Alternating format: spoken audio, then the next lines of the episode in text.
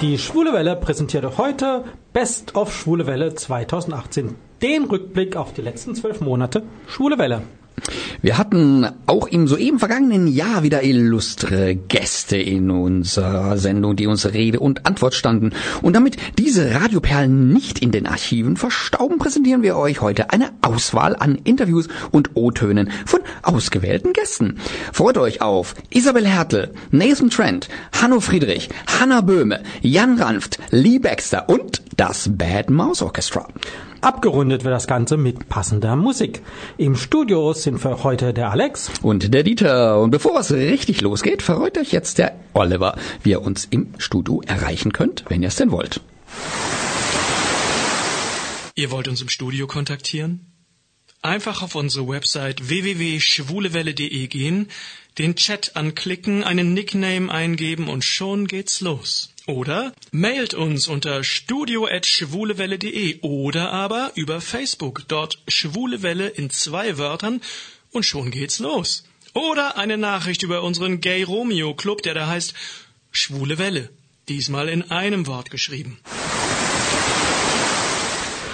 Ja, und gleich einen ersten Höhepunkt hatten wir zwischen den Jahren, also zwischen den letzten Jahren 2017, 2018. Vielleicht als Vorgeschichte, wir hatten ja schon viele Schauspielerinnen und Schauspieler aus der RTL-Serie unter uns ähm, vor Mikrofon. So zum Beispiel auch beim Fantreffen in Köln ähm, im letzten Jahr am 13. August. Da hatten wir zum Beispiel die Sharon Bellinghoff, den Timothy Bald, Jens Hayek, Tabea Heinig, Kronis Karakassidis, Linda König, Sebastian Kolb, Antonio Michalski, Alexander Milo, Kai Noll, Lars Steinhöfel und natürlich Isabel Hertel.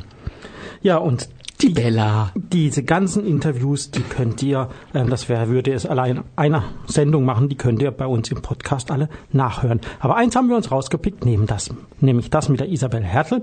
Die hat uns nämlich am 29. Dezember, also kurz vor Jahresende 2017, ähm, in Freiburg sogar besucht. Ist extra für uns, für die Schule Welle nach Freiburg gekommen und Hartmut und ich hatten die Gelegenheit, in ähm, lauschiger Runde ähm, im Gasthof Löwen ähm, mit ihr zu reden. Und das hören wir uns jetzt mal an. Wir stehen nun nicht vor dem Kölner Dom, sondern am Hauptportal des Freiburger Münsters mit einer Schauspielerin, die extra für unser Interview von weit her angereist ist. Normalerweise wohnt sie vorwiegend in der Domstadt, denn sie spielt seit 1995 in der RTL-Serie Unter uns die Rolle der Ute Fink. Wir freuen uns darüber, dass du den weiten Weg nach Freiburg auf dich genommen hast. Herzlich willkommen erneut bei der Schulenwelle in Freiburg, Isabel Hertel. Dankeschön, ich freue mich heute hier zu sein. Ihr habt es echt schön hier. Wir freuen uns auch. Und äh, Isabel, ganz richtig war es nicht, was Alice gesagt hast. Du drehst zwar in Köln, aber der Zeit und rund um die Weihnachtsfeiertage und den Jahreswechsel bist du ja nicht ganz so weit weg von Freiburg. Das stimmt. Ich komme aus Badebade. das ist gar nicht so weit weg. Und ähm, bin aber tatsächlich viel zu selten in Freiburg. Ich denke das jedes Mal, wenn ich hier bin, aber das ist jetzt bestimmt auch schon wieder, keine Ahnung, drei Jahre her oder so. Und jedes Mal denke ich, Mann, warum eigentlich? Weil ehrlich, wenn auf der Autobahn nichts los ist, dann dauert es dreiviertel Stunde. und das geht ja wirklich schnell eigentlich. Und warst du früher dann sehr oft in Freiburg? Früher öfter, also ich kann mich auch noch an ganz viele Ausflüge erinnern, vor allen Dingen in die Markthalle. da habe ich Stunden verbracht. Und äh, ab und zu nutze ich es auch mal als Treffpunkt mit einer Freundin, die in Zürich lebt. Und da sind wir quasi äh, Treffpunkt halbe Strecke. Sie kommt dann aus Zürich und ich komme aus Badebade. Gut, das ist nicht ganz. Für mich ist nicht ganz die halbe Strecke. Wenn du an Freiburg denkst, hast du da eigentlich besondere Erinnerungen an die Stadt, an der, Dreisam? Also Erinnerungen an sich viele von, vom, ja, vom Besuch einfach. Mhm. Aber ähm, wenn ich an Freiburg denke, denke ich vor allen Dingen an eure wunder wunderschöne Altstadt. Äh, Münster, ganz klar. Mhm. Aber ähm, die Atmosphäre hier ist einfach wunderschön und ich habe schon ganz oft in Köln ganz viele Leute erzählt, wenn ihr eine Chance habt, mal in Freiburg Stopp zu machen, dann macht einen, weil es lohnt sich. Ja, dem können wir es noch anschließen. Aber es ist ein bisschen frisch hier draußen. Jetzt würde ich sagen, jetzt gehen wir mal in ein Gasthaus, hier gleich ums Eck. Ja, laufen wir ein paar Schritte weiter. Gasthaus klingt gut. Ja, wir sitzen hier im Hotel Gasthaus Löwen mit Isabel Hertel, die die Ute Fink in der RTL-Serie unter uns spielt. Wir freuen uns sehr, dass du extra zu uns nach Freiburg gekommen bist. Zuletzt sahen wir uns ja kurz auf dem Fan-Treffen der Schillerlee in, in den Studios praktisch. Du bist ja da sehr engagiert jedes Mal und plaudest auch mit den Fans. Macht dir das auch richtig Spaß? Ich finde das total schön, dass wir das einmal im Jahr haben, ähm, weil das für uns so eine Möglichkeit ist, wirklich mal ähm, mit den Zuschauern zu reden und ähm, mal so ein bisschen Feedback entgegenzunehmen oder vielleicht auch mal einfach was zurückzugeben weil das ist für uns alles. Also das ist super wichtig, dass die gucken und uns treu sind und ähm, wir machen die Sendung für die Leute, die gucken und es ist schön, sich da mal auszutauschen, weil das hat man sonst nicht so oft. Dieses Jahr wurde sie ja nicht von deinem Kollegen Stefan Bockelmann moderiert. Er war aber noch dabei, aber drehtechnisch war er bereits schon ausgestiegen. Vermisst du ihn? Du hast ja viel mit ihm gedreht. Ja, der Stefan, das ähm, ist eine Geschichte, die ist, glaube bei mir noch gar nicht so richtig im Kopf angekommen. Ähm, ich denke wirklich jedes Mal, wenn ich ins Studio gehe, hä, wo ist denn der Stefan heute? Und dann denke ich, ach so, ja, hm, nicht mehr da. Also er fehlt mir extrem als, als Freund und Kollege. Tatsächlich es war ein ganz toller Kollege, weil der es war nicht nur ein sehr netter Mensch oder ist ein sehr netter Mensch, sondern auch ein guter Schauspieler und war immer vorbereitet und immer da und immer hilfsbereit, egal in welchen Situationen. Also den vermisse ich sehr. Ja, irgendeiner beim Interview hat neulich auch gesagt, seine Lache war immer schon weit zu hören, wenn er irgendwie einen Lachenfall bekommen hat. Das stimmt, das war nicht sehr dezent. Und er hat jetzt ein Buch herausgebracht mit dem Titel Alles bleibt unter uns. Er berichtet dabei auch über die Serie unter uns im Wesentlichen. Ähm, hast du mal ins Buch reingeschaut? Ich habe es ähm, von ihm geschenkt bekommen und äh, was er, glaube ich, da zu dem Zeitpunkt nicht wusste, ich hatte es schon längst gekauft und schon längst gelesen. Ja klar, also das war das Erste, was ich gemacht habe, als es rauskam. Er schreibt ja in dem Buch, dass er gerade mit deiner Geschichte in der Serie im vergangenen Jahr ja sehr viel zu tun hatte, da er und seine Frau ja lange befürchteten, dass sie ein Kind bekämen, das auch Trisomie 21 habe. Letzten Endes war es dann bei ihnen dann doch nicht so, aber die ganzen inneren Kämpfe, die dann Ute und Tilja in der Serie dann auch haben, die kannte er sehr gut. Habt ihr euch da auch teilweise mal während ihr beiden drüber gesprochen? Hat er da auch Tipps gegeben oder Gedanken ausgetauscht? Ja, wir haben da schon ein und wieder drüber gesprochen, zumal er ja als Malte insofern beteiligt war, dass ähm, ganz am Anfang Ute und Malte ja dachten, sie ziehen das Kind irgendwie zusammen groß, was er dann doch nicht geklappt hat. Leider, ich hätte es schön gefunden, wenn wir ein bisschen was aus der Geschichte noch gemacht hätten oder hätten machen können. Ähm, aber das war eigentlich so, dass wir nicht so, also wir haben darüber gesprochen, aber eigentlich war es so, dass damals, als das bei Stefan und seiner Frau passiert ist oder die Diagnose kam, da haben wir uns natürlich drüber unterhalten, weil da ging es eben logischerweise richtig scheiße, wenn ich das mal so sagen darf. Und ähm, das kriegt man natürlich, wenn man eng zusammenarbeitet und sich mag, auch mit. Und da haben wir oft drüber gesprochen. Und ähm, jetzt später quasi während der Unter uns Geschichte haben wir es ab und zu mal angerissen, weil er oft gesagt hat, weißt du noch damals ähm, mit Dennis und so die Diagnose und dann haben wir es ein paar Mal angerissen. Aber ähm, ja, das war schon krass. Er schreibt unter anderem ja auch, dass der Beruf des Soap-Schauspielers sich über die Jahre auch geändert hat, auch bei unter uns. Ähm, wenn man so zurückblickt zu den 90er Jahren, da war man ja oft mal ein bisschen skeptisch, wenn man in Soap einstieg oftmals und oftmals waren es nicht alles professionelle Schauspieler gewesen und Schauspielerinnen. Das ist heute eigentlich ganz anders, hat sich ja weiterentwickelt. Teilst du auch den Eindruck, den er sagt, dass sich das also wirklich deutlich verändert hat in den letzten, ja, letzten 10, 15 Jahren? Ja, Gott sei Dank. Also mhm. es geht da langsam in eine richtige Richtung, die ähm, Amerika schon längst eingeschlagen hat, weil die machen gar keinen Unterschied. Mhm. Ähm, und da sind die Schauspieler, die in der Daily gespielt haben, auch durchaus ähm, berechtigt, einen Film zu drehen. Das war ja hier echt ein Riesenkampf. Mhm. Also ich glaube, wir sind da auch noch nicht am Ende. Aber ich bin, bin heilfroh, dass das so ist, weil ich finde, ähm, Schauspieler, die nicht so gut sind, nennen wir es mal so, die gibt's überall. Mhm. Und eben genauso die Guten und die es gelernt haben und die was drauf haben, die gibt's eben auch überall. Und deswegen mhm. ähm, haben wir die genauso in der Soap wie beim Tatort. Mhm. Und ihr müsst ja auch in kurzer Zeit sehr viel abliefern, auch im Endeffekt. Das ist ja auch, äh, das ist ja mit Professionellen auch viel besser zu machen als ja, halbprofessionell. Ne?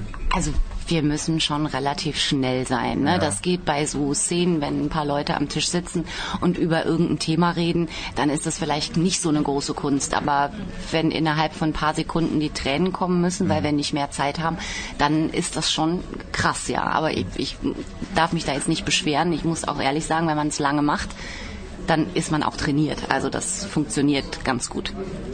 Auch die Art des Films hat sich ja auch sehr geändert in den letzten Jahren. Früher war es oftmals ein bisschen statischer, heute wird alles filmisch auch ein bisschen experimentiert.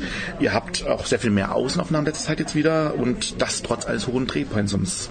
Ist es auch dein Eindruck? Also wir sind jetzt Gott sei Dank wieder von den acht Folgen auf sechs Folgen mhm. pro Woche runtergegangen. Ganz am Anfang, also ganz früher waren es ja nur fünf. Mhm Das war super gut zu machen. Ähm, die acht Folgen waren sehr grenzwertig. Ähm, Gerade wenn wir, sagen wir mal, etwas zu Herzen gehendere oder schwerere Themen erzählen wollen, dann braucht man einfach auch ein bisschen mehr Zeit, ein bisschen mehr Ruhe für alle Beteiligten, damit es wirklich gut wird am Ende. Und deswegen ist es schön. Ich finde auch den erhöhten Außendrehanteil total schön, einfach für die Sehgewohnheit, dass da mal ein bisschen Abwechslung fürs Auge kommt. Uns macht Spaß, vor allen Dingen im Sommer. Im Winter ist manchmal ein bisschen, ne? aber das ist halt so im Winter. Aber äh, das, das macht schon, das ist schon schön und ich finde, die Mischung passt ganz gut im Moment und ähm, ich bin froh, dass wir dann nochmal irgendwie gesagt haben, lass uns lieber ein bisschen auf Qualität gehen und ein bisschen runtergehen von dieser ganz krassen Geschwindigkeit der Produktion und so wie sich das jetzt mit den sechs Folgen eingependelt hat. Ähm, Wunsch wäre zwar immer noch fünf, weil das war optimal, aber die sechs sind schon ganz in Ordnung. Das kriegt man ganz gut hin. Wir sprachen ja eben schon von dem Jahreswechsel und kurz davor gibt es ja, wir haben es eben gesagt, traditionell die Weihnachtsfolge, die immer mit dem fast ganzen Cast im Innenhof endet und er singt dann in der Regel zusammen O du Fröhliche und auch schon Tradition, Petrus spielt da immer meistens auch mit und dann bei der zweiten Strophe fängt es an zu schneien. Ihr dreht das ja in der Regel im Spätsommer. Ist diese Szene für euch eigentlich immer was Besonderes? Mm. Mm, mm. äh, geht. Also ehrlich gesagt ist es so, dass wir uns total bewusst sind, dass das ähm, die meisten Menschen sehr gerne mögen, die unter uns mhm. gucken und da eigentlich schon so ein bisschen drauf warten, mhm. dass das kommt.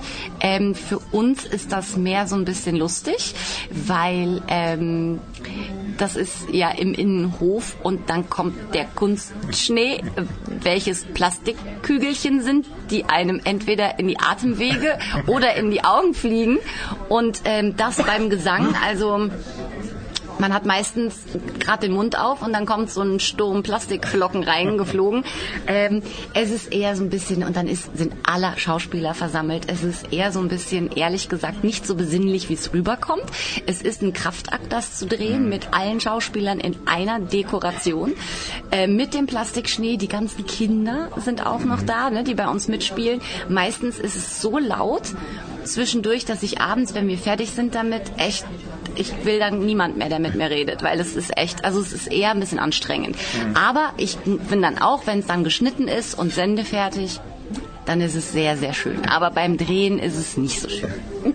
Ja, Isabel, es war toll, dass du extra nach Freiburg gekommen bist aus Baden-Baden und uns hier ein Interview live gibst und ähm, also wirklich, also dass wir dich auch wirklich sehen dabei, sonst haben wir immer telefoniert bis jetzt, außer mal kurz beim Fan-Treffen. Also vielen Dank auf jeden Fall dafür. Total gerne. Es war mir eine große Freude. Und wir haben noch einen Musikwunsch von dir, Listen von Beyoncé. Auch ein Lieblingstitel von dir? Ja, ähm, Beyoncé ist finde ich, eine der größten Sängerinnen dieses Jahrhunderts und ich liebe ihre Stimme und ich liebe sie noch mehr live. Ich habe sie zwar selber noch nie live gesehen, aber ich habe ein paar ähm, Mitschnitte von Live-Konzerten und das ist unfassbar schön. Und ähm, naja, Listen ist halt so ein typisches Mädchending, ne? ein bisschen romantisch. Ja, schön, dann hören wir das gleich. Das war Isabel Hertel, die den Weg nach Freiburg gefunden hat und uns ein Interview vor Ort gegeben hat. Danke auch an das Hotelrestaurant Löwen in der Herrenstraße, dass es die Möglichkeit gegeben hat, hier das Interview zu führen und auch versorgt hat mit Knapperzeugs hier. Isabel Hertel seht ihr Montag bis Freitag täglich ab 17.30 Uhr in der TV-Serie unter uns auf RTL. Und wir hören nun Listen von Beyoncé. Ja, und die Promis geben sich bei uns hier die Klinke in der Hand. Die Isabel Hertel ist schon wieder zurück auf dem Weg nach Baden-Baden. Äh, und der Nathan Trent aus Österreich ist ähm, jetzt hier bei mir vor also, was, was wäre, wenn er einen Hund gehabt hätte? Wieso? So ein, was ist so ein, so ein Setter? Was Trent, wäre dann der Hund? Trendsetter. Genau. also ich hatte Nathan Trent letzten, letztes Jahr im Januar auf dem OGE Clubtreffen in München gesprochen, am 20. Januar. Und da ist ein nettes Interview draus geworden, fand. Und wer Nathan Trent nicht mehr kennt oder nicht kennt, der hat 2017 Österreich in Kiew beim ESC vertreten und dort den 16. Platz eben für Österreich ähm, eingefahren. Und wir hören jetzt eben Ausschnitte von dem Interview und danach seine neueste Single Keller. Ich habe es hier Nathan Trent und Nathan ist ja die Kurzform von einem anderen Namen, oder? Also mein Vorname ist Nathanaele, aber mein Künstlername ist halt Nathan. Nathan Trent, das passt, ist kurz und prägnant, das kann man sich merken. Nathaniele, stolpern ja viele drüber, oder? Aber ist ein Genau. schöner Name. So, so wie du gerade stolpern so ziemlich 90% der Menschen drüber. Aber äh, es ist äh, es ist eh okay, ich lebe damit, ich kann damit leben. Deswegen ist Nathan eigentlich ganz ein ganz schöner Kompromiss. Vor allem, wenn man auf der internationalen Bühne tätig ist, oder? So ist es, so ist es. Ja, apropos Bühne. Heute Abend auch schon bei der Veranstaltung wurdest du ja auch auf den Mond angesprochen. Der hat ja schon sehr Eindruck hinterlassen. Ähm, wie kam es zu der Idee mit dem Mond? War das deine Idee oder ähm, wie, wie kam es dazu? Das war wirklich meine Idee, ja. Und zwar, ich habe einfach gedacht, man braucht einen Aufhänger, einen visuellen, weil der Song einfach so langsam anfängt und dann braucht man etwas, was man, wo man gleich hängen bleibt. Und eben der Mond war irgendwie auch symbolisch, als, als Symbol gilt er als Symbol der Hoffnung und des Wegweisers und der Song war eigentlich, also das war die Message, die Message des Songs. Und so bin ich gedacht, dann muss es der Mond sein. Und so war es dann auch. Das heißt, du konntest dich wirklich da einbringen ähm, und deine eigenen Ideen verwirklichen. Total, ja. Ich habe künstlerische Freiheit gehabt und ich habe wirklich wurde sehr respektiert und es wurde eigentlich alles gemacht, was ich ähm, mir gewünscht hatte. Also es war sehr toll. So in der Berichterstattung, also ich war selber in Kiew nicht dabei, aber in der Berichterstattung wurde auch immer sehr gelobt, dass du eine ähm, sehr große Präsenz hast, immer auf die Leute zugegangen bist, auch mit der Kamera ähm, sehr gut gespielt hast sozusagen. Ist das dein Naturell oder gehört das einfach zu deiner Professionalität? Ich glaube, ich musste das zuerst ein bisschen rausfinden, wie das Ganze funktioniert und deswegen ähm, wollte ich nichts auslassen, sagen wir mal so. Und ich, ich habe mich natürlich sehr gefreut, wenn Interesse da war. Und deswegen äh, wollte ich es einfach nur zurückgeben. Und äh, die Leute waren einfach alle so nett. deswegen konnte ich einfach nicht anders. Äh, und ich habe das sehr gern gemacht, einfach um auch den Leuten zu verstehen zu geben, äh, worum es im Song geht und dass ich das hier sehr ernst nehme und sehr schätze und sehr dankbar bin einfach. Und ähm, ja, und das, das Feedback habe ich halt auch zurückgekriegt. Das war einfach sehr schön. Das heißt, du hattest ähm, eine gute Zeit in Kiew. Ja, wirklich sehr gut. Ich meine, ich äh, habe geschaut, dass ich mich viel ausruhe auch natürlich. Aber ähm, aber ja, nein, es, ist, es war es war toll. Es hat Spaß gemacht. Du scheinst ja eh ein Wettbewerbstyp zu sein. Also ähm, du warst ja 2003 beim Kiddie Contest. Ähm, Muss man mal rechnen, sechs Jahre oder wie alt warst du da? So jung bin ich auch nicht mehr. Ähm, Da war ich elf. elf beim Kiddie Contest. Okay. Und ähm, dann kam X- X-Factor mit ähm, Reden wir nicht drüber. To Hot. Ähm, die die gab es dann nicht mehr. Schrecklich. Nein, das war auch eine gute Erfahrung. Das war eine gute Erfahrung und ich habe viel daraus gelernt. Aber ähm, ja. Okay, wollen wir es dabei belassen, aber es, es war zumindest ähm, eine Station auf dem Weg zum Eurovision Song Contest. Ja, nein, also ich meine, das, ich wusste ja nie, dass Eurovision überhaupt eine Möglichkeit wäre. Ich habe nie damit gerechnet, dass ich da jemals mitmachen könnte und werde, weil ich einfach nie gedacht habe, dass da, wie, wie man dazu auch kommen könnte, ein Land zu repräsentieren. Und dann war das, ist es eher durch Zufall passiert, dass meine Single, die ich veröffentlicht hatte, eben Aufsehen erregt hat. Und dann hat der Ebert Facher, der Scout, der dafür sucht, mich angeschrieben und somit hat, ist das Ganze ins Rollen gekommen. Wie darf man sich das überhaupt vorstellen, den, die Nominierung in Österreich? Gibt es da auch eine Vorauswahl? Wusstest du ähm, vorher schon, dass du jetzt quasi mit im Rennen bist? Waren da noch andere im Rennen? Oder also wie, ist das wie ein, wie ein Vorentscheid nur im Geheimen oder wie, wie darf man sich das vorstellen? Genau so ist es. Im Vorentscheid, im Vorentscheid aber halt nur im privaten Kreis und, äh, und dann hat man halt eben Songs, die man hinschickt und dann schaut man, mit welchem Song man dann wie der jeweilige, ähm, also zuerst werden die Künstler ausgesucht, dann werden die Künstler eben ausgefiltert, sag ich mal. Und dann wird der Song zu dem jeweiligen gesucht. Und ich habe halt alle meine gebracht, die ich halt selber geschrieben habe. Und andere haben halt von anderen Leuten welche genommen und dann war jedem Menschen ein Song zugeordnet und dann ist dann nochmal ausgesucht worden, wer was will. Aber es war im Prinzip klar, dass du dann mit deinem Song da. Das war meine Voraussetzung. Ich habe gesagt, wenn ihr mich wollt, dann mit meinem Song. Das wäre ja vielleicht dann, wenn du in Deutschland in der Vorentscheid weitergekommen, ja anders gewesen. Da hättest du einen fremden Song singen müssen. Das wäre vermutlich nicht so schön gewesen, oder? Das wäre, ich glaube, dann hätte ich viel weniger ähm, Persönliches damit verbunden, weil es ist halt jemand von jemand anderem. Es wäre natürlich trotzdem schön gewesen, ein Land zu repräsentieren, also Deutschland zu repräsentieren, aber ähm, ich hätte viel weniger Bezug dazu gehabt und hätte es erst finden müssen so. Und aber somit habe ich einfach mein Herz auf der Bühne gelassen und das war einfach schön. Das heißt, du konntest dein Land mit deinem Song repräsentieren. Ja, cooler geht's eigentlich gar nicht, ja. Ja, würdest du es also wieder tun nach der Erfahrung? Also, mein, die Platzierung war, also wir Deutschen dürfen ja nichts sagen, ähm, die Platzierung war ja ähm, ansehnlich, aber jetzt nicht in den Top Ten, aber konntest trotzdem damit zufrieden sein, oder? Ja, es war, es war im, im goldenen Mittelfeld, sage ich jetzt einfach mal. Davon können wir träumen. Ja, nein, es war, es war, ähm, es war, es war natürlich einfach schon eine harte Dings und es, es hat mich natürlich einfach, mein Ziel war es ja einfach nur ins Finale zu kommen. Es hat mir nämlich niemand geglaubt, dass ich ins Finale kommen kann. Nein, das, also in Österreich wurde es sehr angezweifelt. Und das habe ich halt zu spüren bekommen. Ich habe gesagt, da muss ich um ordentlich mehr Gas geben noch. Und das ist dann passiert und dann war es eigentlich mehr so, okay, was passiert, passiert. Ich kann es nicht beeinflussen, aber wir machen das Beste draus. Und im Prinzip war es dann eh auch gut. Ich meine, im Durchschnitt hat es dann gepasst. Ja, gu guter Durchschnitt. Also ist es in Österreich genauso, dass man so im eigenen Land eher mit, ähm, mit Kritikern zu kämpfen hat? Also wie bei uns ist hier auch, da wird der eigene Titel meistens auch nicht so toll bewertet. Ich sage, am Anfang war es nicht so leicht, weil äh, mich niemand gekannt hat. Ich bin aus dem kompletten Nichts aus dem Boden gestampft worden. Und da haben sie gesagt, wer ist das? Warum der? Warum? Was ja auch fast eine logische Reaktion ist. Äh, aber dann habe ich mir halt echt ich habe mir dann schön was zugelegt und habe bewiesen, dass ich, dass ich dem auch irgendwie gerecht kommen kann und dass ich auch was drauf habe im Sinne von, ich habe eine Ausbildung, also ich weiß schon, was ich tue, ich bin nicht so ein Quereinsteiger, der gar nicht. Und von dem her war es eh okay. Also es hat dann, und dann je mehr die Leute dann gemerkt haben, dass ich auch in Kiew gut ankomme, war in Österreich auch äh, das ist schön. Und dann wurde auch der Song immer wieder mehr im Radio gespielt und das war einfach schön. Und den Song hast du ja inzwischen auch in mehreren Sprachen rausgebracht. Warum nicht auf Deutsch? Ich klinge nicht gut auf Deutsch. Das käme auf den Versuch an, oder? Ja, nein, ich fühle mich einfach nicht so gut. Also ich, äh, ich mag deutschsprachige Musik, aber sich selber zu singen, da komme ich mir blöd vor, weil ich das nicht, ich, es kommt mir nicht authentisch vor, komischerweise. Obwohl es meine Sprache ist. Aber für mich ist immer, ich weiß nicht, es, ich, ich, ich schaff's für mich nicht authentisch zu sein auf Deutsch. Aber dafür haben wir jetzt schöne Version in Italienisch und Spanisch, oder? Und du würdest es wieder tun, oder? Ich würde es wieder tun, jetzt nicht, nicht jetzt gleich, aber ich würde es wieder tun, ja.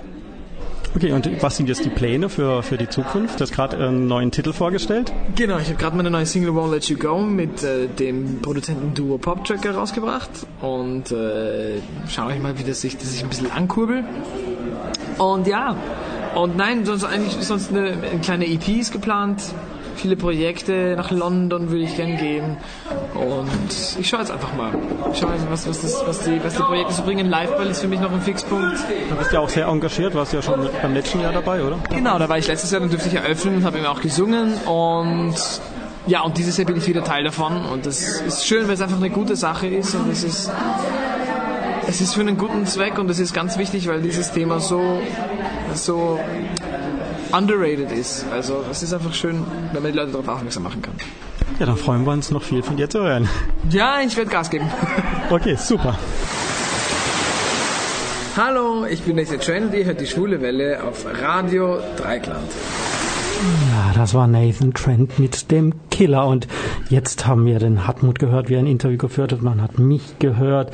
Aber jetzt, der Dieter hat aber auch so viel beigetragen. Wollen wir den auch mal zusammenbrechen? Und vor allem hat er nicht nur Interviews beigetragen, sondern er hat sich natürlich auch zusammen mit dem Hartmut kulturell gebildet. Ihr habt diverse Theateraufführungen im letzten Jahr besucht, oder? Das ist richtig, Alex. Wir waren zum Beispiel bei Patrick 1,5 einer, einer Theateraufführung, in der Stefan Peschek, auch ein lieber Freund unserer Sendung, wie Hartmut sagen würde, mitgespielt hat. Und auch beim Männerparadies, in dem Lukas Sauer und Hanno Friedrich mitgespielt haben. Auch eben zwei Typen, die wir schon mehrfach in der Sendung hatten. Und da hat sich auch tatsächlich eben ein bisschen was ergeben. Zum Beispiel eben beim Männerparadies hatten wir dann die Ehre, mit Hanno Friedrich, bekannt aus Film, Funk und Fernsehen, äh, ein kleines exklusives Interview führen zu dürfen. Ja, da hören wir doch mal rein, oder? Da hören wir rein. Bereits schon zweimal hatten wir die Freude, mit dem Mann zu reden, den wir gerade in der Komödie Männerparadies der Theatergastspiele Fürth auf der Bühne erlebt haben. 2015 trafen wir ihn in den Studios von unter uns, wo er ein halbes Jahr den Patrick Nowak gegeben hat. Und ein Jahr später plauderten wir mit ihm über seine seit vielen Jahren erfolgreiche Music-Comedy-Show Aber jetzt. Unser Gegenüber ist aber generell sehr präsent auf der Bühne und im TV. Viele mögen ihn für seine vielen Sketche und Szenen als tuntigen Schwulen in der preisgekrönten Comedy-Serie Sexappa kennen. Man sah ihn in unzähligen TV-Serien, erst kürzlich zum Beispiel in der Miniserie Unter Tannen. Er spielte in Spielfilmen, aber auch am Theater und an der Oper ist er zu Hause. Um es kurz und bündig zu sagen, er ist ungemein vielseitig. Und das sah man auch heute in der Komödie Männerparadies, die wir eben in der Badner Landhalle Karlsruhe Neureuth erleben durften. Gerade ist das Stück fertig und wir freuen uns, dass er trotz seines sicher sehr anstrengenden Parts in der Aufführung hier Zeit für uns gefunden hat. Hanno Friedrich, herzlich willkommen bei der Schwulenwelle wieder mal. Hanno Friedrich. Danke, dass ihr mich da habt. Dankeschön, dass du dir Zeit genommen hast. Jetzt sind wir hier noch in der Halle, schauen uns gerade noch ein bisschen hier um, wie die Kulissen wieder abgebaut werden. Das ist ja alles zack, zack, ratzfatz, bum, bang. Auch wie ihr da im Dunkeln aufbaut und so. Ja, das muss natürlich so gemacht werden. Und äh, ursprünglich, glaube ich, war das Stück gar nicht so eine Requisitenschlacht. Wir haben es aber dazu gemacht, weil es einfach lebendiger ist, wenn die ganze Zeit irgendwas auf der Bühne gemacht wird oder an irgendwas rumgewerkelt wird und äh, die diese Umbauten, die der Zuschauer sieht, die halten das dann lebendig und vor allen Dingen ist es natürlich dann klar, jetzt ist ein Zeitabschnitt vorbei. Ja. Das Ganze spielt ja über ein Jahr, kann man sagen, also mit einer Rückblende von Weihnachten auf Weihnachten vor einem Jahr Genau. und dann die Zeit dazwischen, so habe ich es richtig verstanden. Ja, ja, es ist tatsächlich, tatsächlich äh, ist es von Weihnachten bis Weihnachten. Tatsächlich. Ja, angefangen Also aber es- es sozusagen in der ja- Jetztzeit. ne? Ja, es fängt eine Jetztzeit an und dann gibt es einen Rücksprung, der kurz nach dem alten Weihnachten spielt. Also ist es schon eine relativ vielschichtige Geschichte, das Ganze. Und weißt du, was mich am allermeisten irritiert hat? Dein Rollenname. Der ist nämlich Dieter. Oh. Und jedes Mal, wenn der Name fiel, zuckte ich so leicht zusammen, denn der ist ja nun nicht so wahnsinnig häufig, der Name. Das Ja, aber es ist ein alter Name. Ne? Mein Schwiegervater ist auch Dieter und Ja. äh, der hat sofort gesagt, guck, jetzt hat er mich einbaut. Jetzt nämlich ein Schwabe. Hat ist so nett, jetzt hat er mich einbaut. Jetzt fängt er an mit äh, Fröhliche Weihnachten, Dieter. Ja, Ja. genau. Oh, da fühlt er sich angesprochen. oder? Dein Spielsohn, der Axel, dargestellt von Lukas Sauer, mit dem sprachen wir vor zwei Wochen Genau. auch über das Stück.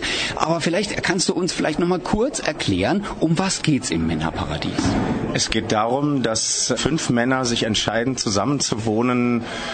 Beim Dieter ist es nicht so, dass der Frauenprobleme hat, der ist einfach Witwer und will wohl keine neue haben, aber die anderen, die haben Probleme mit ihren Partnerinnen. Entweder sind sie rausgeflogen oder sie sind zu promiss. Jedenfalls, äh, sie haben sich entschieden, zusammen in einer Männer-WG zu wohnen und das geht auch sehr lange sehr gut. Und irgendwann kracht's dann halt. Aus völligen Nichtigkeiten geht dieses tolle Konstrukt äh, kaputt. Das tolle Konstrukt ist ja jetzt schon seit einigen Jahren in der Planung. Ihr seid jetzt seit November damit auf Tournee. Uns ist aufgefallen bei der Recherche, dass du ja derjenige warst, derjenige Schauspieler, der von Anfang an gesetzt war. Alle anderen Rollen wurden dann zwischendurch umbesetzt. Ich wollte tatsächlich immer mal Tourneetheater machen. Und als dann die Anfrage kam, habe ich das dann auch ernst genommen und habe gesagt, okay, wenn ich mich jetzt verpflichte, auch wenn es erst in drei Jahren ist oder dreieinhalb Jahren, dann ist das eine Verpflichtung, die nehme ich ernst und das ist dann ein, ein Mann, ein Wort. Ja. Ja. So. Unterscheidet sich jetzt so eine Produktion vom Tourneetheater von einer Bühne in einem festen Haus? Völlig. Inwiefern? Was ist der Unterschied jetzt für dich als Schauspieler in einem Tourneetheaterstück aufzutreten? Ich fange jetzt am Dienstag an am Staatstheater Wiesbaden in Nathan der Weise. Das ist ein Stück, das ist jetzt von Regie und von Bühnenbild und Kostümbild seit einem Jahr in der Vorbereitung. Und ist auch schon äh, terminiert. Und wir haben acht Wochen Proben. Und in diesen acht Wochen Proben werden wir versuchen, diesen sehr schweren Text zu knacken und uns zu eigen zu machen. Mit auch vielen inhaltlichen Diskussionen und Streitereien wahrscheinlich, wie das immer so ist. Und hier bei den drei Wochen Proben haben wir eigentlich nur versucht, es irgendwie hinzubekommen. so, aber man kann es gar nicht anders sagen. Ja, wir sind, äh, wir haben versucht, in der Kürze der Zeit da was draus zu machen, was man ohne sich zu schämen vorführen kann. Und dann ist es, äh, es, war, es wurden uns auch unglaublich es, Krankheiten, Ausfälle, Umbesetzungen. Also es war wirklich, am Ende dachten wir, es, das können wir gar nicht schaffen. Und die Premiere war dann sehr umjubelt. Aber da war der Regisseur schon lange weg und ein Schauspieler war auch schon lange weg und wir hatten einen neuen Schauspieler und äh, wir haben eigentlich die letzten vier, fünf, die letzten vier Tage komplett in Eigenregie gemacht und haben dann das Stück an uns gerissen als Schauspieler. Ja, ja. Und dadurch auch eine andere Bindung aufgebaut, schätze ich mal. Oder? Wenn wir nicht so eine tolle Truppe gewesen wären, dann hätte es nie so einen Spaß gemacht und macht auch jetzt immer noch einen riesigen Spaß. Und das ist natürlich ein Glücksfall, dass wir auch auf der Bühne, dass wir einander sagen können, pass mal auf, vielleicht kannst du hier das ein bisschen verändern, dann wird es vielleicht lustiger oder wir können denn den, die Pointe besser aufbauen und da sind wir alle sehr, sehr ehrlich und inspiriert miteinander umgegangen. Das ist mhm. natürlich toll. Aber ohne Regisseur. Ein äh, bisschen Improvisation auch mehr mit dabei, als wenn jetzt eben das Ganze durchexerziert äh, ist, auch vielleicht vom Licht her und so von der Technik nee, her. inzwischen ist es, das war jetzt ja heute unsere 16. Vorstellung, inzwischen ist es ein gut geöltes Räderwerk, mhm. was tatsächlich sehr präzise abläuft. Gut geölt, damit es auch richtig ohne Quietschen genau, funktioniert. Genau, genau. Ähm, ihr habt ja einige sehr sportliche Elemente in, eurem, in eurem Stück drin. Äh, etwas, wie soll man sagen, angetrieben eben durch den Axel, durch deinen Sohn, ja. durch den Lukas Sauer. Wie ist es denn mit so einem Energiebündel an der Seite auf der Bühne zu stehen? Ach, das ist natürlich toll, weil dadurch entsteht erst die ganze Diskrepanz, ja, die ja schon im Stück innert ist, ja, dass da ein junger, dynamischer Sportlehrer, ein Instructor auf vier völlig untrainierte ältere Herren trifft. Bei uns, wir sind jetzt nicht so, also der, der Robert, der ist ja jetzt gerade mal 30, aber es reicht ja. Zehn Jahre Unterschied, ja, ja, mit seiner mit seiner Wampe, die er da vor sich her trägt. ja. Und äh, das, daraus entsteht natürlich diese, diese Reibung. Und wir machen uns natürlich mit großer Freude zum absoluten Körperklaus ja. die ganze Zeit. Ja, ist auch herrlich. Und je, je perfekter äh, der, der Lukas das da vorne macht, umso lustiger ist das, was wir da hinten treiben.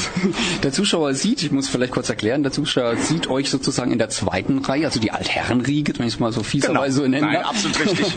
In der zweiten Die Altherren, Reihe. die dicke Altherrenriege. ja, von daher könnte ich auch noch mitmachen. Und die stehen hinten dran und vorne kaspert sich der, äh, der Lukas einen ab, also der, der Axel, und schwitzt ganz schön und denkt, ihr macht da hinten munter mit. Denn immer wenn er sich gerade umdreht, dann machen wir kurz mit. Macht ihr auch ganz kurz mit. Ja. Was natürlich nur deshalb ist, weil wir seine Moves gar nicht können. ja, da hat er sich auch ist eine riesen ne? Freude, ja, für ja. uns. Also wir dürfen gar nicht zu, zum Partner gucken. Ja, und wir dürfen gar nicht rechts und links gucken, weil wir sonst lachen müssen. Und das ist jetzt ja auch sozusagen von, vom Stück her gewollt, dass ihr das gar nicht könnt. Ne? Absolut. Ne? Also dann müsst ihr euch jetzt, äh, müsst ihr euch ja jetzt wirklich anstrengen, dass es so aussieht, dass ihr es nicht könnt? Nee, oder das ist total inspirierend. So machen? Das ist total inspirierend, weil man, je öfter man das probt, umso mehr Blödsinn fällt einem ein, ja? wie man sich noch scheißiger bewegen kann, damit man noch dämlicher aussieht. Das, äh, ja. einfach, das, das ergibt sich sozusagen von selber. Ja, wunderbar. Ja, vielen lieben herzlichen Dank für das Interview. Danke. War sehr schön. Danke, dass ich wieder bei euch war. Genau. Ja, aller guten Dinge sind drei, ne? Genau. Sagt man ja. Und jetzt müssen wir sagen, aller guten Dinge sind sechs. wir haben uns sehr gefreut. Wünsche dir noch einen wunderschönen guten Abend und äh, sag den, den Kollegen auch schöne Grüße. Mach ich, mach ich. Dankeschön. Dank. Heute haben wir hohen Besuch bei uns im Studio. Es ist die Geschäftsführerin der Freiburg Wirtschaft, Touristik und Messe GmbH und Co. KG, kurz FWTM. Am 1. Januar dieses Jahres löste sie den bisherigen Geschäftsführer, Herrn Bernd Dahlmann, ab. Die junge, neue FWTM-Chefin stammt aus Freiburg, ist die Tochter des früheren Oberbürgermeisters, aber sie kam auch schon sehr weit in der Welt herum. Als Schülerin besuchte sie in Ostasien ein United World College. Sie studierte später in Marburg und Taipeh und erwarb ihren Master in Economy in London. Zuletzt arbeitete sie in Peking, in Stuttgart und zuletzt war sie Geschäftsführerin des German Center Singapur. Privat ist sie Mutter von Zwillingen und nun sitzt sie bei uns im Studio. Wir freuen uns, Sie heute bei uns in der Sendung begrüßen zu dürfen. Herzlich willkommen bei der Schwulenwelle in Freiburg, Hanna Böhme. Dankeschön, dass ich hier sein darf. Warst du schon mal bei Radio Dreigland? Nein, nur bei euch im Hof. Ah, okay. Wir sind ja von der Schwulenwelle hier in Freiburg. Freiburg ist zwar zugegeben nicht Köln, aber hat doch bereits im queeren Bereich sehr viele Besonderheiten zu bieten. Neben dem alljährlichen CSD gibt es zum Beispiel das älteste schwule Filmfestival Deutschlands, die Schwule Filmwoche Freiburg. Es hat das älteste lesbische Filmfestival Deutschlands, die älteste schwule Radiosendung Deutschlands, nämlich uns. Es gibt ein Frauenlesbenradio. Wir haben Großveranstaltungen wie zum Beispiel den Ball verquer, das ebenfalls überregional bekannte Schwules Dance oder aber auch eine Drag Queen namens Betty Barbecue, die öffentlich auftritt, Stadtführungen durchführt und für Vielfalt wirbt. Und ganz sicher habe ich jetzt noch ganz viel vergessen. Hattest du schon Gelegenheit, dich mit den Organisationen und Gruppen Freiburgs auseinanderzusetzen? Und ist das vielleicht auch langfristig eine Seite der Stadt, die für Außenwirkung interessant sein könnte? Also zunächst einmal ich, äh, will ich die Gelegenheit nutzen, um Genesungswünsche an Betty Barbecue zu übermitteln übers Radio, weil wir wollten uns eigentlich letzte Woche treffen und Mhm. sie musste den Termin absagen. Ah, okay. Ich glaube, es war letzte Woche oder vorletzte Woche. Irgendwie Fuß kaputt. Ähm, also von daher, der Wille ist da, das Fleisch ist schwach. Ähm, wir werden den Termin natürlich nachholen. Ähm, das war jetzt oder wäre für mich der Anfang gewesen. Ihr hier seid sozusagen der zweite Schritt. Nein, ich habe mich bisher noch nicht äh, damit auseinandergesetzt. Ich finde es aber toll und ich muss sagen, das ist wieder so eine Sache, wie jetzt bei ganz vielen der Gespräche, die ich führe. Ich hatte es nicht auf dem Schirm. Zu meiner Schande muss ich gestehen, es ist wie so ein Hidden Champion. Ähm, dann in der schwul-lesbischen Szene, offensichtlich Freiburg hier, wenn das äh, älteste schwule Radio, älteste schwule Fel äh, Filmfestival und all diese Sachen. Hat es ähm, Potenzial? Ja, aus meiner Sicht natürlich schon. Ich meine, es gibt viele Städte, Berlin, Köln mit Sicherheit auch, Kopenhagen, weiß der Kuh was, die auf ihren offiziellen Tourismus-Webseiten zum Beispiel ja auch eine LGBT, ähm, um es jetzt mal in der vereinfachten Abkürzung zu nehmen, ähm, äh, Webseite haben und da auf ihr Angebot an, äh, hinweisen. Und ich meine, ich glaube, viele Schwulen und Lesben, wenn sie reisen, sind natürlich auch neugierig und wenn sie in Städten sind, gucken da auch mal, ja, was ist denn hier eigentlich los? Und ähm, von daher äh, kann ich mir das grundsätzlich vorstellen. Ich denke, ähm, ja, unsere Szene, wenn man so will, ist eine wie viele äh, Special Interest Group gilt es in Anführungsstrichen auch zu bedienen. Und das sind ja inhaltlich interessante Sachen, die über dieses Ehren, oft meist ehrenamtlich, ehrenamtliche Engagement auf die Beine gestellt werden. Und wenn das Interesse bei den jeweiligen Organisatoren, ich glaube, das gehört auch dazu, wenn ich etwas vermarkte, muss ich doch auch vielleicht erstmal abholen bei denjenigen, die es machen, ob sie überhaupt vermarktet werden wollen.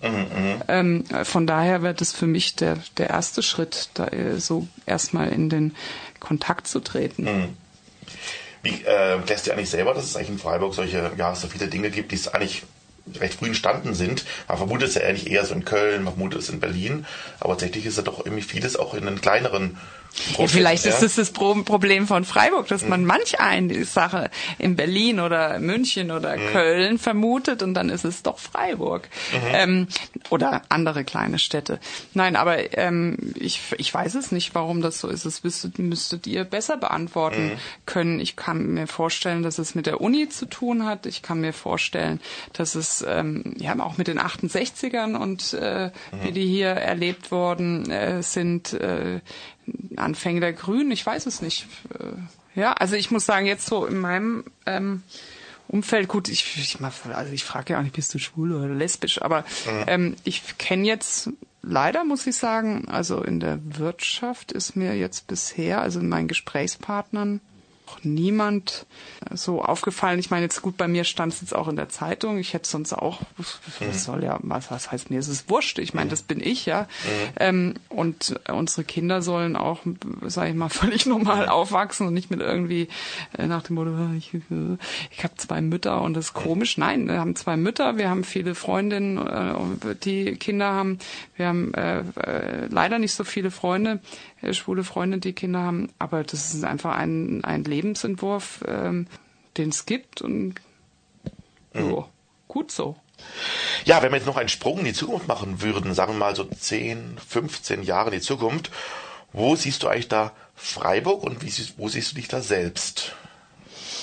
Also für Freiburg hoffe ich sehr, dass es weiterhin eine prosperierende äh, Stadt ist ähm, mit interessanten Menschen, die interessante Sachen tun und sich hier wohlfühlen und Menschen, die hier auch herkommen wollen, entweder um zu leben, dann auch Wohnungen finden, bezahlbare, ähm, und bleiben wollen oder die auch nur zu Besuch kommen. Und ich würde mir wünschen, wenn der Tunnel dann schon zumindest im Bau wäre.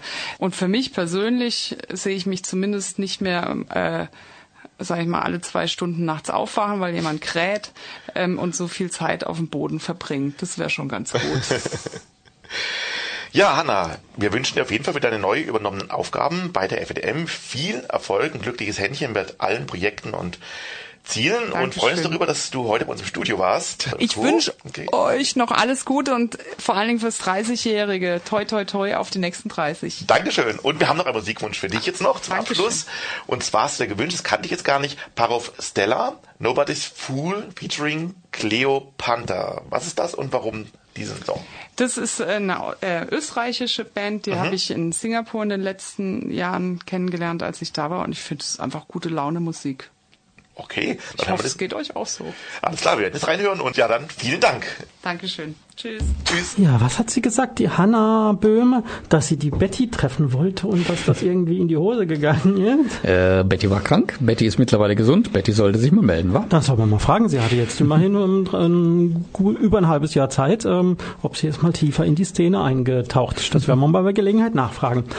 Äh, wo wir nicht lang fragen mussten, der immer wieder gerne, ähm, glaube ich, bei uns ähm, zu Wort kommt, das ist Jan Ranft. Den hast du ja auch persönlich schon ähm, erlebt, oder? Ja, der war schon mal in Freiburg und hat da an der Universität auch eine Lesung gehalten. Das ist aber schon ein paar Jahre her, oder? Das ist schon ein paar Jährchen her, ja. Aber das war noch bevor er die Bücher geschrieben hatte. Jetzt hat er ja dann zur, ja, zur Veröffentlichung seines zweiten Werkes, seines zweiten Prosawerkes, äh, Verrat nicht zu viel. Achso, Entschuldigung.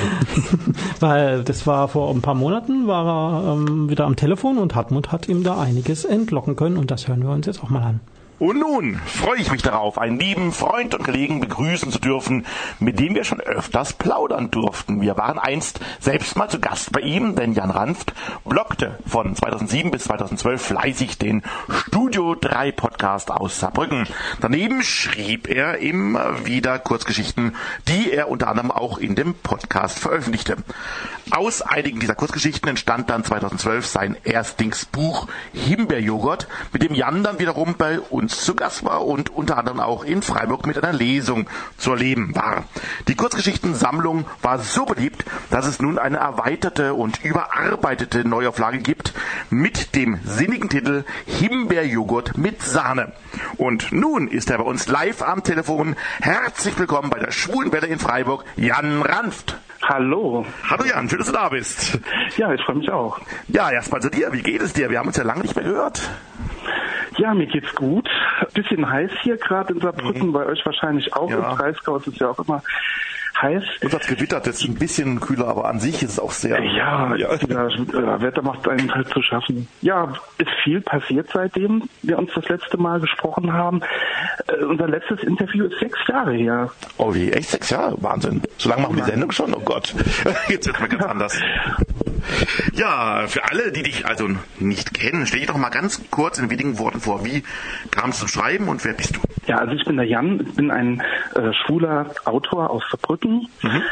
Und wie kam ich zum Schreiben? Als äh, Jugendlicher habe ich schon geschrieben, in so kleine Hefte, kleine Kurzgeschichten, was auch teilweise entstanden ist durch äh, Aufsätze in der Schule, wo man dann so ein Thema vorgegeben kriegt und sich halt austoben kann und dann die Fantasie äh, schweifen lassen kann und tolle Geschichten erzählen. Ja, und irgendwie kam ich dann zu Podcasten und, und habe das eine Zeit lang gemacht und ja, auch in diesem Podcast waren dann halt auch Geschichten drin. Ja. Und der Podcast, den hast du ziemlich lange gehabt, ne? 2007 bis 2012. Genau, du hast es ja schon erwähnt, äh, der Studio 3 Podcast. Ja, äh, den, ja, den habe ich von, oh, lass mich überlegen, ich glaube von 2006 an bis äh, 2012, glaube ich, gemacht. Ja. Ja. Und nebenbei entstand dann eben dann das Buch Himbeerjoghurt, was richtig gut geworden ist. Ja, genau. Also ich habe in dem Podcast äh, halt, ähm, also für alle, die das nicht kennen, das ist so zeitversetztes Radio praktisch, also so ein Audioblog. Da sind dann halt, äh, da habe ich immer mal wieder so äh, Kurzgeschichten erzählt, hatte schwule Themen und aus diesen Kurzgeschichten sind dann praktisch nach dem Podcast, haben die sich dann praktisch materialisiert in diesem Buch Himbeerjoghurt. Hm. Und es kam damals sehr, sehr gut an und jetzt gibt es sogar eine Neuauflage vom Himbeerjoghurt. Was heißt denn da eigentlich neu? Gibt es neue Geschichten oder wurden die alten überarbeitet? Also alles. Man kann das sehen, es ist so eine Art Special Edition, Mhm. wie man das kennt von, von Star Wars oder so. Daher auch der Titel, aber bitte mit Sahne. Mhm. Beziehungsweise Himbeerjoghurt mit Sahne. Also wir haben ein neues Cover, eine neue Covergestaltung, wobei das der alte Coverboy von damals Ja, der kannte ich irgendwie wieder, ja genau. Gell? Der, der fällt ins Auge, den behält man. Ja, genau. Ja, ich habe äh, das Ganze ergänzt um ein Charaktereverzeichnis, weil ich doch sehr viele Charaktere habe und vielen beim Lesen gar nicht aufgefallen ist, ach, der Charakter taucht in verschiedenen Geschichten auf. Und mit diesem Verzeichnis kann man das jetzt schön nachvollziehen. Ich habe alte Geschichten überarbeitet, mit denen ich nicht mehr so ganz zufrieden war, habe Daten korrigiert, zum Beispiel so ein Alter oder Orte. Ich habe zum Beispiel eine Geschichte gehabt, die spielte in Leipzig äh, zur Sonnenfinsternis 1999. Nur habe ich dann nachher festgestellt, in Leipzig war die gar nicht. Also der Kernschatten lief über München. Deshalb habe ich das so ein bisschen geändert. Lauter so Kleinigkeiten oder Dialoge, mit denen ich nicht zufrieden war. Und das waren so meine Sachen. Ich habe auch, wenn Zeiten nicht so ganz zusammengestimmt haben, das ist mir alles erst später aufgefallen. So fällt einem halt auf, wenn man das Buch dann draußen hat und denkt, ach, Mist, könnte ich das nochmal ändern? Und das habe ich jetzt gemacht und habe ähm, 14 Geschichten reingemacht, die ganz neu sind. Und Das heißt, jetzt, jetzt neu geschrieben, genau, oder hast, waren die vorher schon mal in dem Podcast schon mal gewesen? Also, Ähm, teilweise. Drei der Geschichten stammen aus dem Blog und zwei der Geschichten sind aus einem angedachten Roman, weil ich habe eigentlich die ganze Zeit, Zwischenzeit, versucht, einen Roman zu schreiben. Aber das war so ein Riesending, dass ich praktisch aufgegeben habe irgendwann und habe dann aus diesen zwei Kapiteln, die ich angefangen habe, zwei Kurzgeschichten gemacht. Und auch ein anderer Charakter taucht aus dem Roman auf. Das ist der Dimitri. Und ja, alle anderen Geschichten sind halt ganz neu. 80 Seiten neu. cool. Und um was geht es so insgesamt um die Geschichten? Also wer dein Buch jetzt noch gar nicht kennt, so? Also es sind Geschichten mit äh, schwulen Charakteren und Geschichten aus der schwulen Welt, also Sachen, die jedem von uns passieren oder vielleicht auch mal passiert sind. Geschichten, die heute spielen, aber es sind teilweise auch Fantasy-Geschichten drin. Also ein ganz breites Spektrum an Geschichten, die aber immer mit, mit schwulen Bezug sind. Wie kommst du eigentlich zu den ganzen Ideen von den Geschichten? Hast du das meist in irgendeiner Form erlebt oder haben es Freunde von dir erlebt? Und ja, wie gehst du daran? Also manchmal äh, sind es aktuelle Dinge oder äh, Sachen, die ich irgendwo lese oder die mir passieren, die ich irgendwo aufschnappe oder die äh, Leuten passieren, die ich kenne. Und dann denke ich mir, dies oder das könnte zu jedem oder dem zu einem oder anderen Charakter passen und dann baue ich so meine Geschichte darum. Und das jetzt weitergemacht hast, war das ein bisschen, weil es sich wieder gejuckt hat, dass du erzählt, du wolltest das anders auch mal schreiben? Oder haben die Fans sich auch gedrängt und haben gefragt, wann kommt denn da wieder was?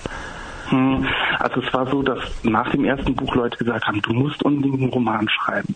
Ich habe mich dann daran gesetzt und nach vier Jahren ab und zu mal schreiben und immer wieder nach Stunden denken, oh, das ist mir zu viel, zu groß, habe ich das aufgegeben. Dann kommt dazu, dass der Buchvertrag des alten Buchs ausgelaufen ist. Also das alte Buch ist nicht mehr erhältlich. Da es halt auch im Selbstverlag erscheint, ist es halt nicht so, dass es eine große Auflage gibt, die abverkauft werden muss, sondern es wurde on demand gedruckt, das heißt, es gibt keine mehr. Und deshalb habe ich auch gesagt, ich nehme die alten Geschichten wieder ins Buch mit rein. Ja, und war die Arbeit an dem zweiten Band für dich jetzt insgesamt einfacher, weil du eine gewisse Routine schon hattest über die ganzen Jahre? Oder ist der zweite Band eher schwieriger, wenn man ja dauernd denkt, ah, ich muss das Alte erreichen und so weiter und vielleicht über, übertreffen? Also ich muss sagen, beides. Also es ist, schwierig ist es trotzdem. Ich habe mich gefreut, in die Welt der Schwulen zurückzukehren, meine Charaktere wieder zu treffen und ihre Geschichten halt einfach weiter zu erzählen. Aber ich muss schon sagen, also man ist routinierter, man schreibt besser. Ich schreibe besser als, als im ersten Band, muss ich sagen. Aber andererseits ist es halt auch schwieriger, weil man ja wirklich auch diese Erwartung hat und die ja auch erfüllen will. Und ich habe eben schon rausgehört, äh, du planst weiter zu schreiben. Ja, also wenn ich mich auf den Roman versteife, schaffe ich es vielleicht auch ein bisschen schneller, nochmal nachzuliefern. Man hat auch schon viele Ideen gesammelt. Wie gesagt, die Charaktere, die liegen mir am Herzen und ich möchte einfach die Geschichten der Charaktere auch weitererzählen. Wie kann man denn dein Buch erwerben? Gibt es eine Webseite oder ein Buchhandel? Du sagst, im Selbstverlag erschienen? Ja, also das Buch hat eine ISBN. Man kann es ganz einfach im Buchhandel erwerben. Es gibt es auch bei Amazon zum Beispiel als E-Book oder auch für Kindle dann als E-Book und äh, auch bei iTunes, bei iBooks und Co. Also eigentlich überall. Ja, Jan, erstmal vielen herzlichen Dank, herzlichen Dank, dass du wieder mit uns geplaudert hast heute und informier uns bitte mal, wenn du auch nach Freiburg kommst. Ja, gerne. Ich freue mich. Ja, und danke, dass du heute nochmal Zeit hast an dem Feiertag. Ist, euch auch, ist im Saarland auch Feiertag heute? Ja klar, bei uns gibt es mehr Feiertage als in jedem anderen Bundesland. Echt? Ja, schön. Dann genießt den, den Feiertag heute noch und den Abend zumindest Ja, noch. du auch. Dankeschön. Und das war Jan Rand. Ich bin Jan aus Saarbrücken und donnerstags habe ich rein gar nichts an. Außer dem Radio mit der schwulen Welle.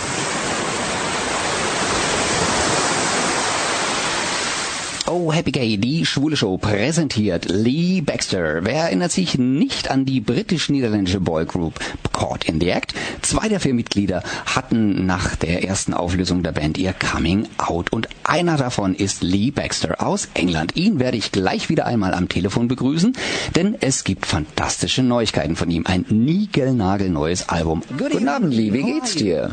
Hallo, guten Abend, Dieter. Mir geht's sehr gut. Und wie geht's dir? Dankeschön, dass du dir wieder Zeit genommen hast für uns. Sehr gerne. Ich habe es unseren Hörerinnen und Hörern schon gesagt, es gibt ein paar brandneue Neuigkeiten. Ja, genau. Mein neues Album kommt nämlich die nächsten Tage auf den Markt. Am 10. November, genau. Das ist morgen oder übermorgen. Das habe ich zusammen mit meinem Kollegen Will Hall geschrieben und zusammen produziert. And samengeschrieben and auch samengeproduceerd, the whole uh, album. So I'm very, very Ja, ich bin wahnsinnig stolz auf mich und Will Hall, was wir da zusammen erreicht haben. what we've uh, achieved. Okay, okay. Und wie heißt das Album? It's uh, called Es heißt True to Me. War für mich. Das klingt für mich jetzt ganz schön persönlich. It is. It's uh, it's Oh ja, das ist es. Es ist die Entscheidung, mich von meinem Solo-Manager zu trennen, um in eine Richtung zu gehen, die ich gerne möchte in Sachen Musik.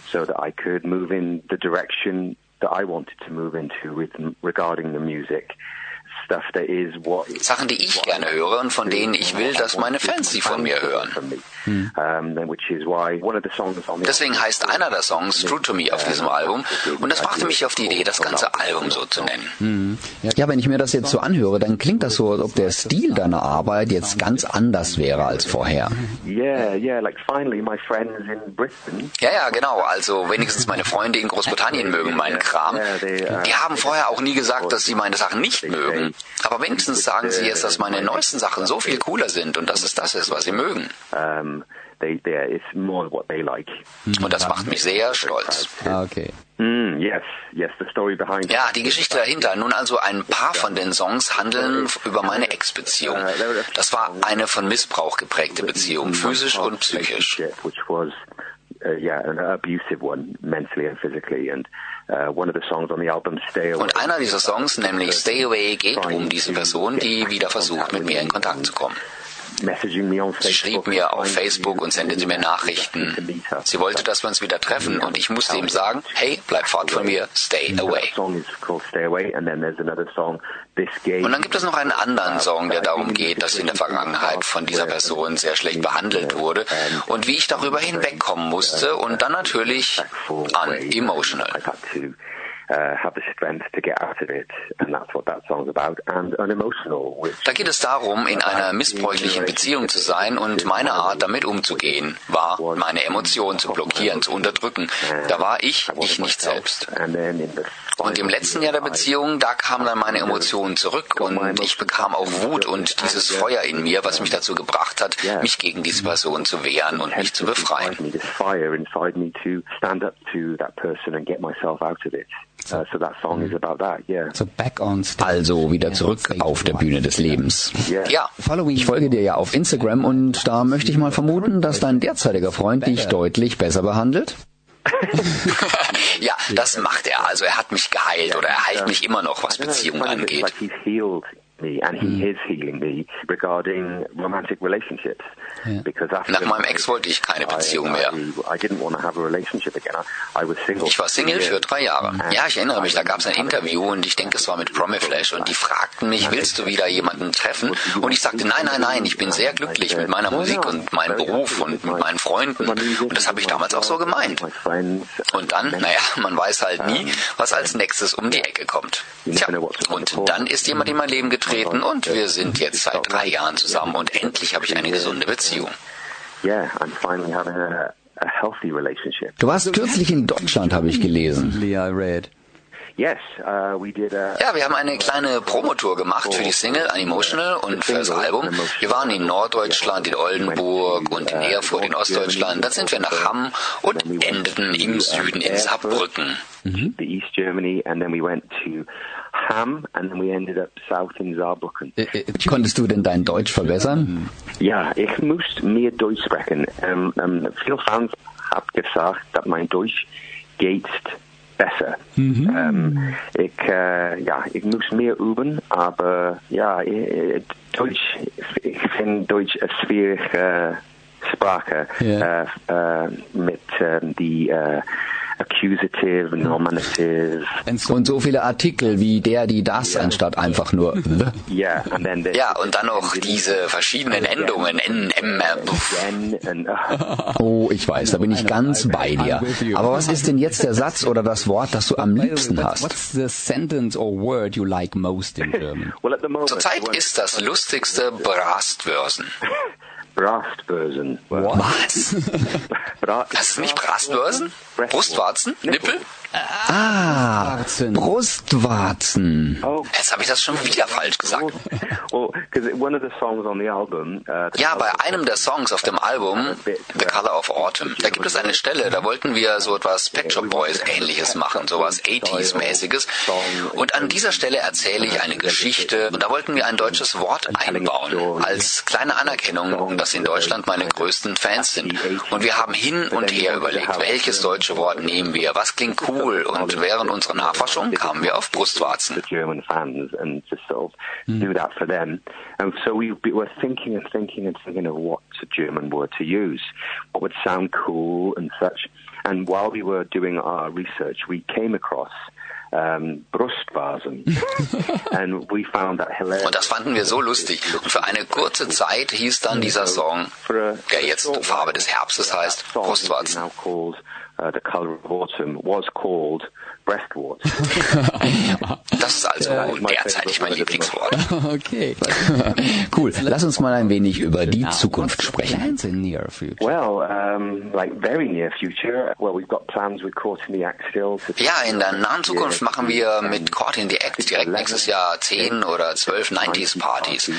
Das wird ein Teil der Zukunft. Der andere ist offensichtlich mein neues Album. Ich plane fünf, vielleicht auch sechs Singles mit Videos zu veröffentlichen. Denn ich bin so glücklich mit dem Album. six songs from the album with videos because there are so. I'm just so happy with the album. There are so many good songs, and the, everybody I've played. Da sind so viele gute Songs drauf und alle, denen ich die vorgespielt habe, meinem Freund zum Beispiel oder der Ehefrau von Will Hall oder meinem Fanclub, die sagten alle, oh, den mag ich, oh, ich mag den so sehr, den musst du unbedingt veröffentlichen oder den. Das sind so viele und ich denke, außer Unemotional und Heartbeat kommen bestimmt noch vier Auskopplungen. Und ich hoffe, dass dann noch mehr Leute erreicht werden. uh, Und auch Leute, die dann nicht mehr denken, ich hätte als Solokünstler und Songwriter nichts zu bieten, wenn sie mehr Lieder von diesem Album hören. If you know, if they hear more songs from the album. Vielen, vielen Dank für dieses Interview mal wieder. Wir haben ja schon mal miteinander gesprochen. Diese Interviews sind übrigens immer noch auf unserer Homepage verfügbar, also ihr könnt immer noch den anderen Teil des Interviews mit Lee Baxter anhören. On our homepage, so Oh, super. guys, uh, you can listen to the other part of uh, Lee Baxter's interview, the, the first one. And thank Vielen you Dank nochmal, Lee, dass du dir heute Abend Zeit genommen with hast. us. Would like again. Sehr gerne. Vielen Dank für die Einladung in deine Show. Me on your show. Thank you. Dankeschön And und bis you bald vielleicht. In near future, maybe. Tschüss. Alles Gute. Tschüss. Ja, Dieter, das war unemotional und dich hat das Lied aber nicht unemotional gelassen, oder? Das hat mich sehr emotional tief berührt. Na, Liebexer ist auch echt ein Schätzchen, da macht dann immer Spaß, mit dem zu sprechen. Ja, das war einer von deinen vielen Höhepunkten in dem Jahr, oder? Oh ja, da gab's noch mehrere. Da war zum Beispiel das Interview mit Ermir, dem letztendlich dann Drittplatzierten bei der Mr. Gay Germany Wahl, fand ich auch sehr interessant. Dann mit Out of the Blue haben wir gesprochen, mit Rory und Dean Dean, den beiden aus der rein männlichen A Cappella Gruppe aus Großbritannien und Jordan Hansen, den eigentlich du abonniert hast, Alex, den durfte ich dann auf dem CSD in Köln sprechen. Und Fabian Rath McAndrew aus London hatte ich mal am Telefon. Und Mr. Wiz. Kennst du den ah, noch? Ja, ja, ja, ja. Der hieß aber damals noch Kai, oder? Genau, genau. Damals noch Kai, jetzt Mr. Wiz. War sogar hier bei uns im Studio ein Künstler hier aus der Ecke. Was mir auffällt, du hast die ganzen jungen, attraktiven Männer abgekriegt. äh, ja, ja, oder für Blut. Ja, ja, ja, ja, stimmt. Okay. Äh, sorry. Ja, aber wir sind hier nicht nur für die jungen, hübschen Männer da, sondern auch, ähm, haben ja auch einen Kulturauftrag. Und das war auch, glaube ich, die aufwendigste Produktion des Jahres, wenn nicht sogar der des Jahrzehnts. des Jahrzehnts, nämlich das Feature Queere Weimarer Republik zwischen Lilla Lied und Paragraph 175. Wenn ihr Glück habt, ähm, könnt ihr es jetzt noch in der Mediathek erwischen. Es läuft noch ein paar Stunden und dann müssen wir es aus der Mediathek rausnehmen, aus GEMA-Gründen. Aber die Einzelinterviews, die geführt wurden, die könnt ihr weiterhin ähm, noch auf unserer Website und auch auf rdl.de, oder? Ja. Nachhören. Ja. Zum Beispiel Einfach bei Queere Weimarer Republik googeln, dann landet er irgendwo. Ja, da war zum Beispiel Jan Feddersen, Erwin Inhet Panhüs, Jens Dobler, Matthias Gerschwitz, Tillmann Warnecke und Charlotte Pelgen und Stefan Pössner vom Bad Maus Orchester. Und wir hören nun einen Ausschnitt aus diesem Feature, wo es um das Lila Lied geht. Warum eigentlich die Farbe Lila? Das fragten wir Erwin Inhet Panhüs. Was ich beim Lila Lied halt sehr spannend finde, ist, ähm, wieso sich Lila in der Weimarer Republik als eine schwule Signalfarbe etablieren konnte.